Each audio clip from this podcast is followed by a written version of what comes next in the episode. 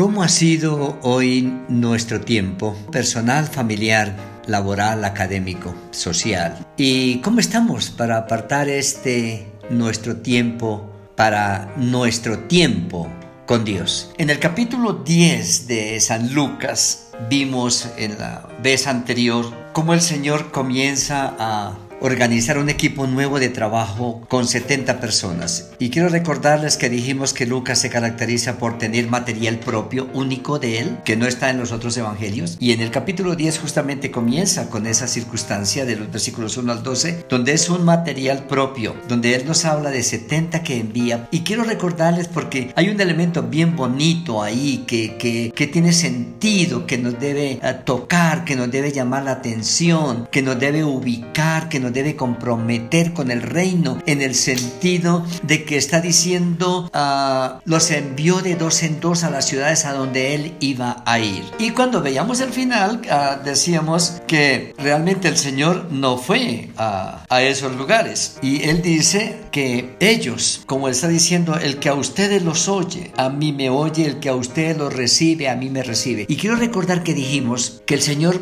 va de una manera tan académica, tan metódica, metódica, tan didáctica, eh, magistral, podemos decir, los va adentrando en el quehacer del reino por la fe. Por la fe porque en algún momento Él no va a estar en forma visible Claro que estará el Espíritu Santo, pero no será en forma visible. Estará en el corazón de ellos, estará en el, en el quehacer de la iglesia, pero lo que él está diciendo es, ustedes se están acostumbrando demasiado a mi presencia física y váyanse acostumbrando para que cuando yo no esté, ustedes sigan haciendo las tareas en la certeza de que ahí estoy. Y por eso los envía. Cuando él, él hace advertencias, él dice donde quiera que lo reciban, ah, serán bendecidos, donde no lo reciban, sacudan el polvo de vuestros pies, versículo 10, versículo 11. Y luego los versículos 13 al 16 son como un paréntesis en el que él muestra, muestra los lugares donde fueron enviados y no los recibieron. Tres ciudades. Hay de ti Corazín, Corazín hay de ti Bethsaida y luego más abajo es hay de ti uh, Capernaum, versículo 15. Tres ciudades que tuvieron la bendición de recibir al Señor través de sus enviados, pero no lo hicieron. Por lo tanto, el Señor dice, ah,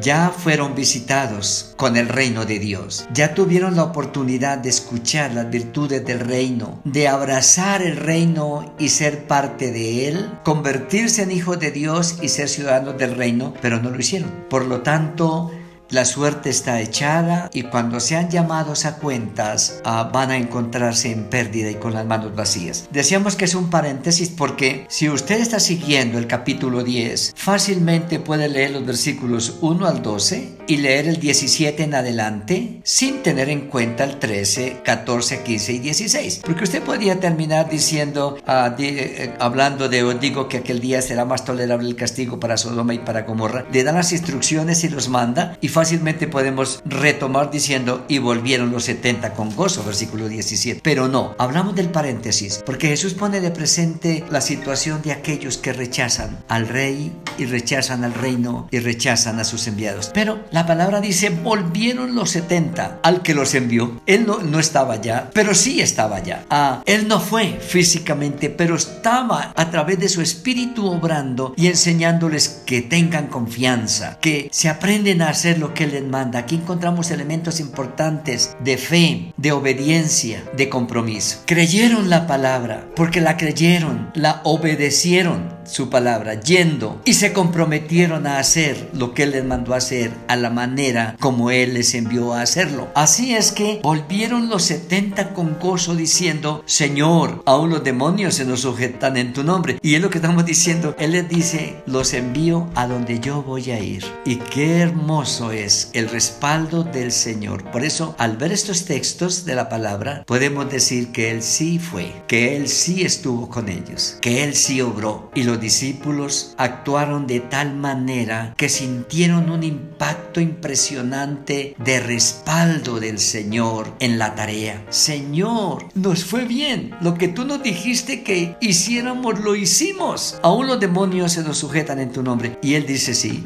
yo veía a Satanás caer del cielo como un rayo. Hay dos figuras bonitas e importantes. La primera figura, los enviados por Jesús. 70 enviados por Jesús. Con un trabajo maravilloso. Él los envía y los 70 van y vuelven gozosos. Número uno. Pero número dos, los enviados por Satanás y Satanás mismo enviando también los suyos para entorpecer, para interrumpir, para impedir la tarea de estos 70. A veces pasamos rápido por el texto, pero cuando usted se detiene, Jesús envía su equipo de trabajo y tienen el respaldo de él y es un trabajo exitoso. Pero no olviden que Satanás está listo inmediatamente para organizar también un equipo de ataque, de contraataque, de distracción, de temor, de inseguridad para atacar atacar a los enviados del Señor y evitar que no hagan la tarea. Por eso uh, ellos dijeron, los demonios no pudieron impedir el trabajo. Se nos sujetaron en tu nombre. Tuvimos la experiencia de la resistencia y vemos el equipo de trabajo de Satanás frenado, destruido, sometido y vemos a su líder uh, furioso, uh, cayendo,